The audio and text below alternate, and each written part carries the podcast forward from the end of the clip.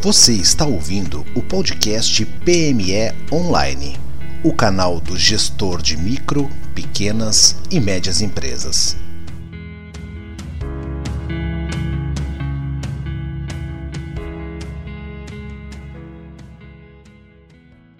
Olá, bem-vindo ao PME Online, o portal do micro, pequeno e médio empreendedor. E hoje o nosso assunto é o segmento de beleza em meio à pandemia. Para conversar comigo, a Thaís Giraldelli já está na linha. Tudo bom, Thaís? Olá, bom dia, tudo bem? É um prazer estar aqui e poder compartilhar com vocês algumas dicas e minha experiência. A Thaís ela é proprietária da Lash House, é uma empresa paulista no segmento de beleza Hoje é referência na extensão de cílios. E antes de já fazer a primeira pergunta para Thaís, eu quero trazer alguns indicadores desse segmento. Esse segmento que é tão amplo, tão variado, até a gente vai falar de serviços e produtos na área de beleza, né? Então é, é bem interessante aqui que eu colhi alguns números que nos dá uh, um pouco da percepção e da complexidade que se vivencia nesse setor. O primeiro número é da Associação Brasileira da Indústria de Higiene Pessoal e Cosméticos. Publicado em janeiro desse ano, a pesquisa dessa associação indica uma queda entre 10% e 15% na venda de produtos de higiene pessoal, perfume e cosméticos. Por outro lado, eles também indicaram crescimento em produtos de limpeza e asepsia, dois indicadores me chamaram a atenção, que o primeiro é 260% de crescimento no Uau. álcool gel, exato, e 2,5% de crescimento no sabonete líquido. Um outro indicador também que chama muita atenção, que fala sobre serviços na área de beleza, é da, do site Get Ninja, que é um site de contratação de serviços da América Latina. Eles indicaram um aumento de 54% na demanda por profissionais da área de moda e beleza. E o grande destaque aqui é a busca por profissionais de manicure, pedicure e cabeleireiro. Então já, já dá para a gente entender um pouco a extensão desse segmento, né? de como a gente tem nichos aí envolvidos, de como a gente tem um movimento de, da indústria, mas também do setor de serviço. Né? A gente também tem uma relevante, vamos dizer assim, um relevante número de profissionais autônomos, né? Então a gente vê que é todo um, é, é uma teia que está muito interligada, né? Há muitas conexões aí.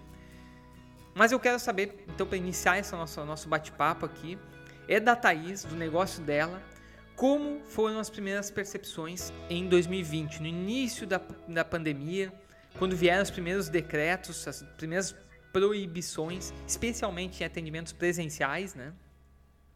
Qual foi a principal estratégia para continuar as operações da Lighthouse?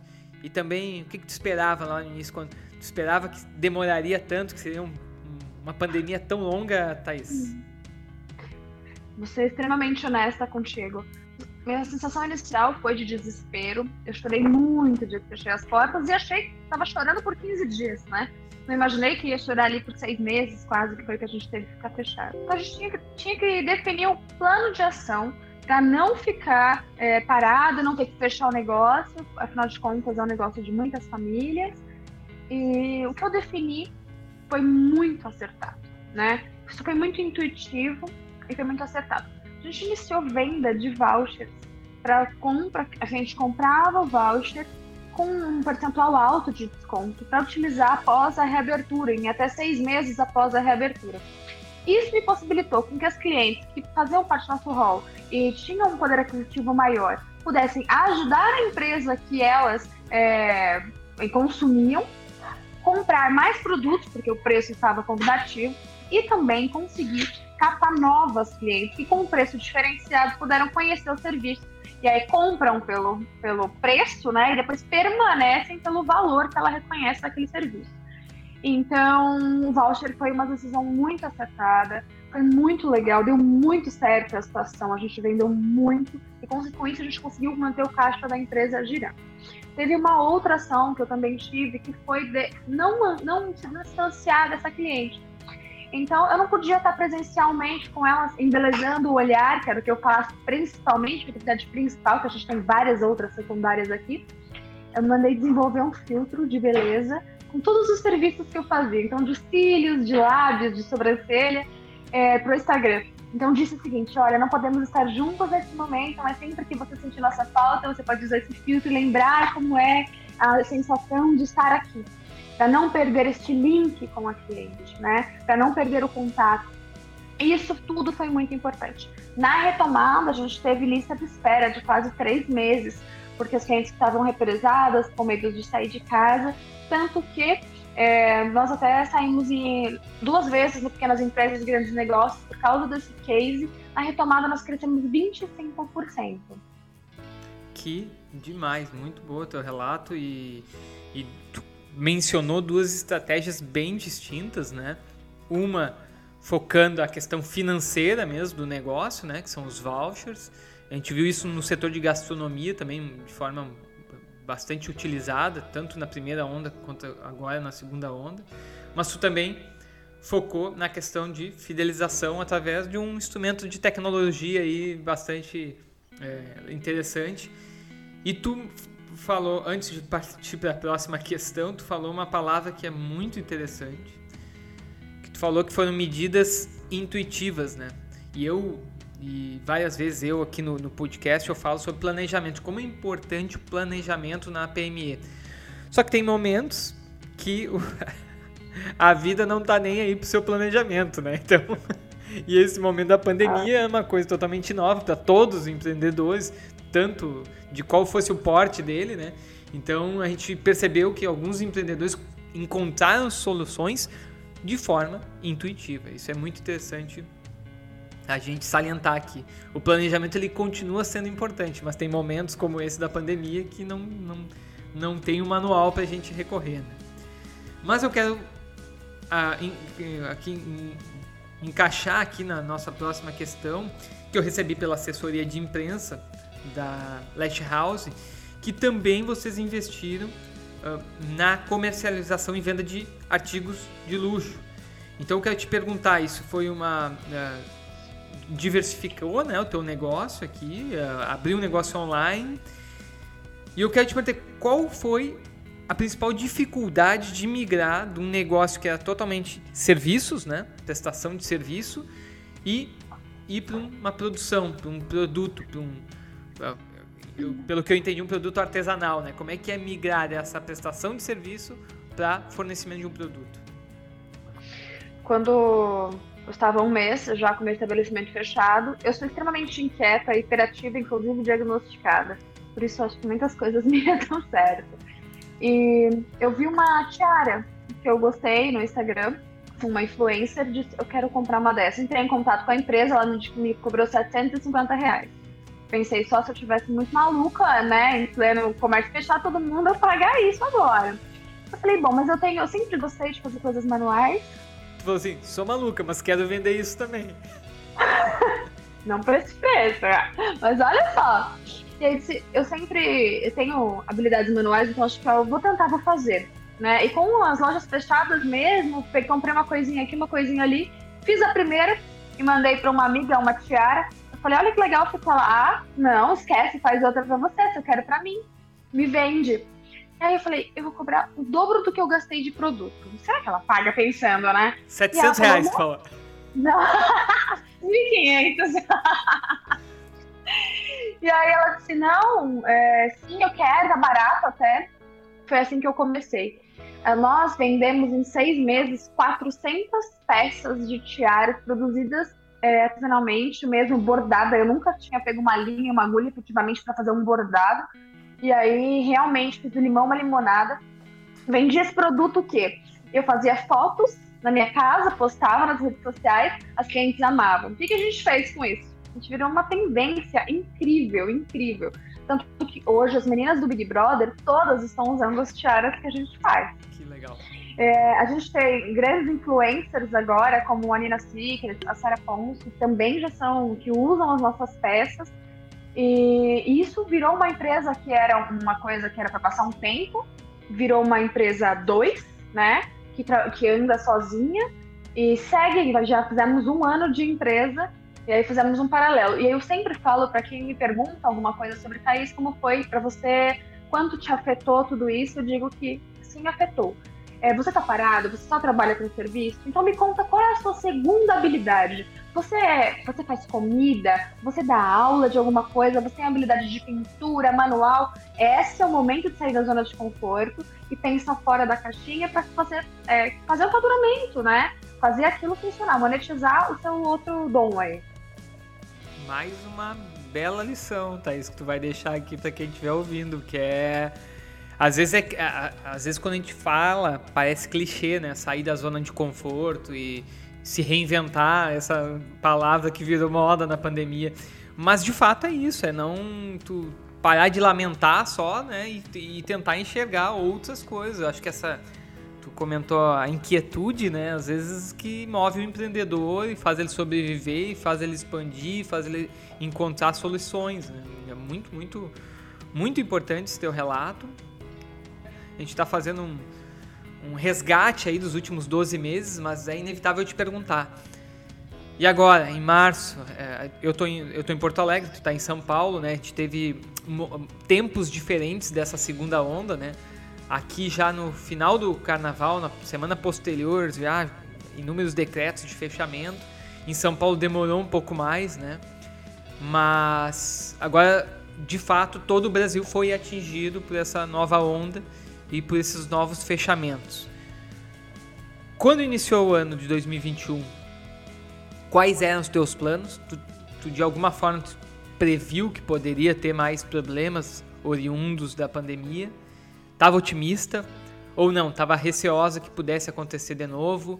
E eu acho que mais importante, é, isso, o, o, a experiência de 2020 te ajudou, te ensinou alguma coisa para encarar esse segundo momento agora em 2021? É, vou começar por partes. Não, eu não achava que ia acontecer de novo, tá? Eu não achava que o comércio ia parar novamente. Eu estava muito otimista. Eu estive até nos Emirados Árabes uh, um pouco antes, em fevereiro, eu estive, porque a ideia era de trabalhar lá, de abrir uma empresa lá também, porque o setor de beleza lá é muito aquecido, a mão de obra é muito cara lá, então era um lugar muito bom para se trabalhar. E de verdade, eu não sei se eu fui ingênua ou se eu estava extremamente otimista, mas eu realmente não achei que fosse ocorrer o segundo fechamento do comércio, não achei. E esse segundo fechamento veio com outra cara, tá? Veio muito diferente da primeira vez primeira vez, apesar das pessoas estarem. É, não sabia que ia acontecer, se o mundo ia acabar amanhã, se as pessoas estavam muito instáveis, dessa vez as pessoas estão com muito medo, e com razão, né? Então, por exemplo, uma ação de voucher eu não quis entrar, porque as clientes estavam segurando tudo. Elas não queriam gastar, elas não sabiam se elas iam precisar disso para gastar para saúde, elas não estavam conseguindo mais pensar em algumas outras áreas que não fosse se manter segura e manter sua família segura as pessoas estão muito mais abaladas emocionalmente. Então, uma ação como, como do ano passado já não serviria. Teria que ser uma, uma terceira ação em respeito ao momento é, do país, das pessoas, dos meus funcionários, da minha equipe. Esse momento eu preferi é, ser um momento de pausa. Eu achei necessário, pelo bem comum, assim, por, apesar da empresa precisar, né, é, continuar faturando, mas todo mundo estava, todos os envolvidos, tanto os clientes quanto os profissionais, estavam com muito medo. Então esse segundo, segundo fechamento veio com uma cara mais feia. Interessante tu falar isso, porque como eu te falei antes da nossa gravação, agora essa semana, esses últimos 10 dias aí, eu tô fazendo um, um volume maior de gravações com pessoas de diferentes, empreendedores de diferentes segmentos, e talvez você foi a primeira pessoa que me falou sobre essa diferença e realmente eu concordo contigo. Eu acredito que pelo número de, de, de mortes ter sido muito mais alta, eu também percebo de alguma forma preocupação das pessoas mais em preservar a própria saúde, em preservar a vida e realmente não querendo sair, né?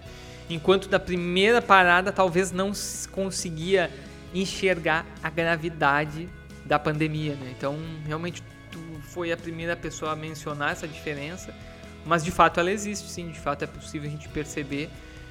É, eu só queria acrescentar uma coisa. Quando a gente parou a primeira vez, a gente tinha um número assim, 5 mortes por dia.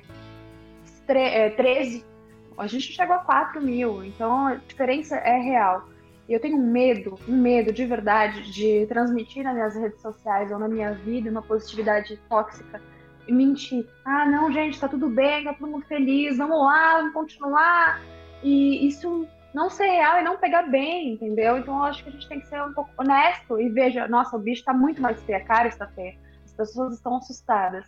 Então a gente tem que segurar um pouco qualquer ação agressiva aí de marketing, de venda, segurar isso para a hora da retomada a gente sabe que essas clientes vão voltar, mas respeitar o momento que a gente está passando também. Concordo, concordo. Eu acho que é muito de entender o público de cada negócio, de cada segmento, as particularidades de cada serviço que consegue se prestar ou não, né? A gente vai ter públicos, né, faixas etárias também diferentes, então vai depender de cada negócio de, de ter essa sensibilidade do seu público e entender o momento de cada um para voltar, né? Só para não passar batido, hoje como é que tá a tua operação? Hoje tu tem a, a, a loja virtual dos artigos que está funcionando e o estúdio, a, a House, hoje ela tá, continua fechada ou hoje, dia 20 de abril, reabriu já as operações? Não, a loja online segue em operação full, é, ótima operação inclusive, né? Hum, porque as pessoas estão em casa consumindo muito mais online e é, com itens que elas se sentem seguras para continuar renovando a sua autoestima, porém sem ter contato com outra pessoa. A minha operação da Last House continua fechada e reabre é, em horário diferente, dia 24. 24 de abril, então foram quase dois meses fechados, podemos dizer isso?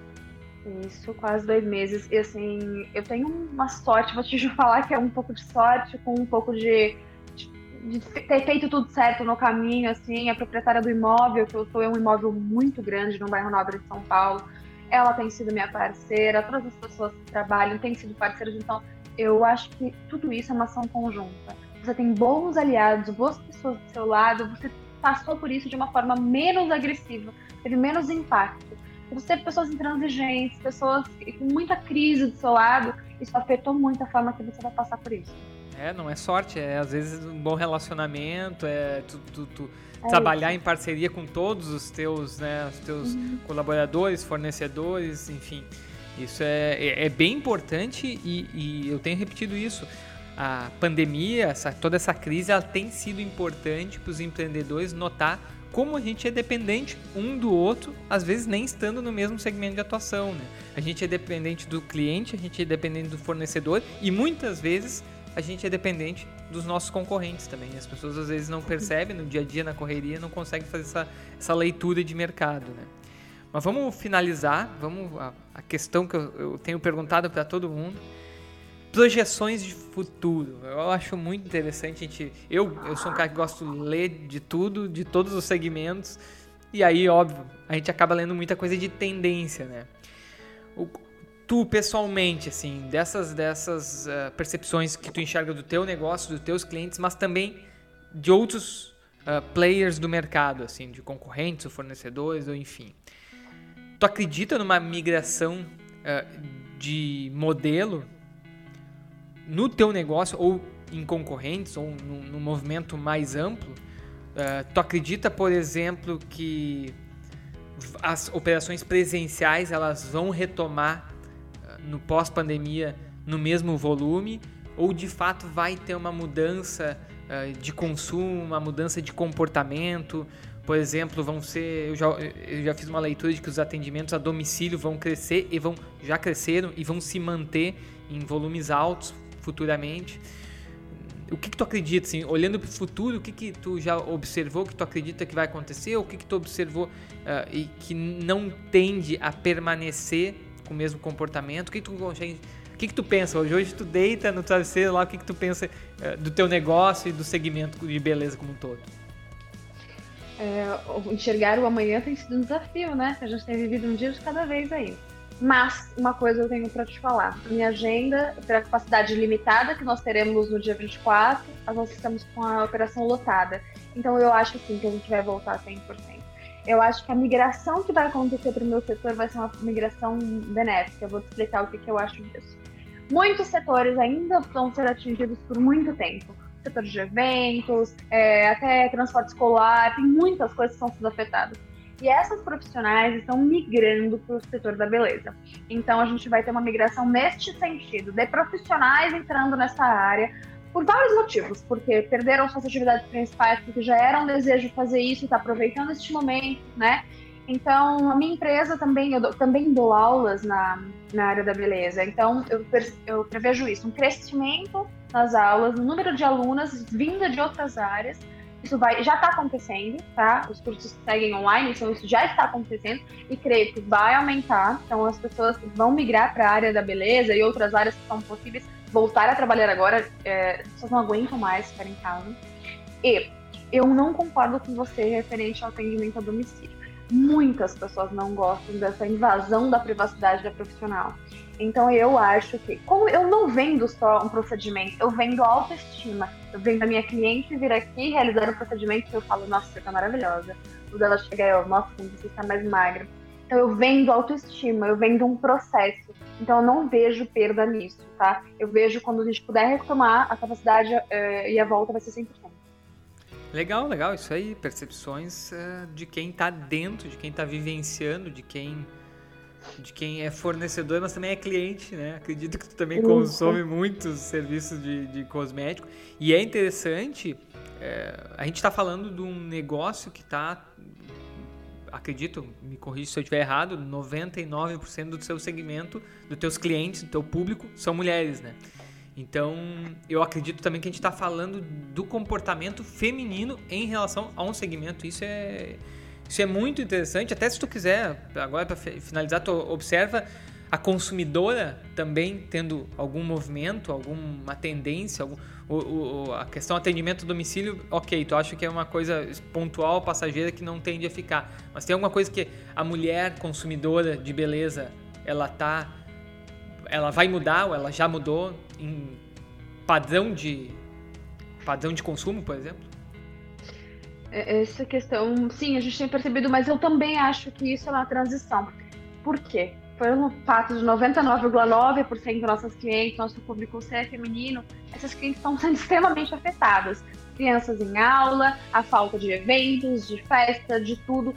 Essa mulher que olha no espelho à noite fala, eu estou um caco, estou péssima. Elas ficam até sem coragem de querer. Então, acho que ela vai ter essa retomada dessa autoestima. Isso vai ser importante. Isso que eu vou ver de comportamento nessa, nessa volta. Vou ver essa retomada dessa autoestima. Apesar olha, continuo não tendo casamento, continuo não tendo eventos, continuo não tendo festas, mas poxa, eu quero conseguir me olhar no espelho e ver quem eu era antes. Eu gostaria de me reconhecer. Eu não quero mais ser a mãe que tá o dia inteiro no online, descabelada, acorda de pijama e faz home office. Não, eu quero voltar a ser a mulher que se olha no espelho, tira uma foto e se acha linda.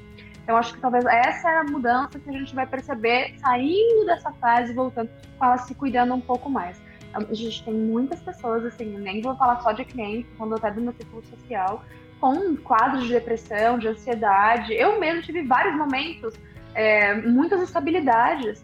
É normal, né? De olhar no espelho e falar, misericórdia, quem é essa pessoa?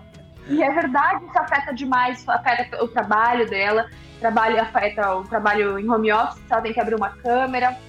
Então a gente vai, na retomada, eu acredito que o setor da beleza vai ser um dos mais aquecidos mais valorizada por essa mulher que talvez tenha que ter ficado muito, né, em casa. Sim. E, não, é legal, é ótimo fechamento. Eu gosto de fazer provocações sobre o futuro, ver o que cada um está pensando. E a gente vai percebendo a cada conversa, a cada empreendedor de segmento distinto que vai dando seu depoimento, é, a gente vai percebendo que a gente ainda não tem uma visão mais ampla do volume de, de, de alterações, do volume de, de mudanças que essa pandemia provocou.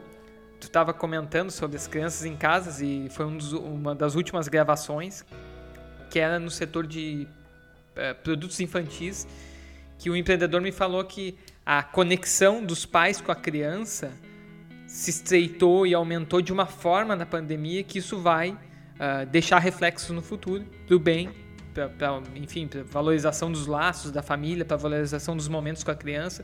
E aí tu falou uma coisa que também está conectada, né? Talvez ela vai enxergar essa essa autoestima, esse cuidado pessoal de uma outra forma, vai dar mais valor para isso. É muito legal a gente terminar com essa, com essa reflexão aí. Thaís, uma última mensagem que tu queria deixar já nesse nosso encerramento aqui do, do podcast. Vai ser impactante. Eu, eu tenho uma, uma opinião assim meio dura. Se for suportável, suporte, não reclame. Então, acho que a gente tem que pensar fora da caixinha. A gente sempre tem uma segunda coisa que a gente possa fazer. Por mais que seja difícil, entra lá, capta aquilo, põe aquilo, é, executa aquilo para que você se sinta melhor, se sinta mais produtivo e coloque seu negócio para girar. Abra um negócio B, um negócio C, mas não vamos parar. Obrigado, Thaís. Grande bate-papo. Fica o convite para todo mundo acessar também o site pmeonline.com.br. Compartilhe, mande para os amigos e até a próxima. Um abraço. Você ouviu mais um programa PME Online. Visite o site para ter acesso a conteúdos exclusivos www.pmeonline.com.br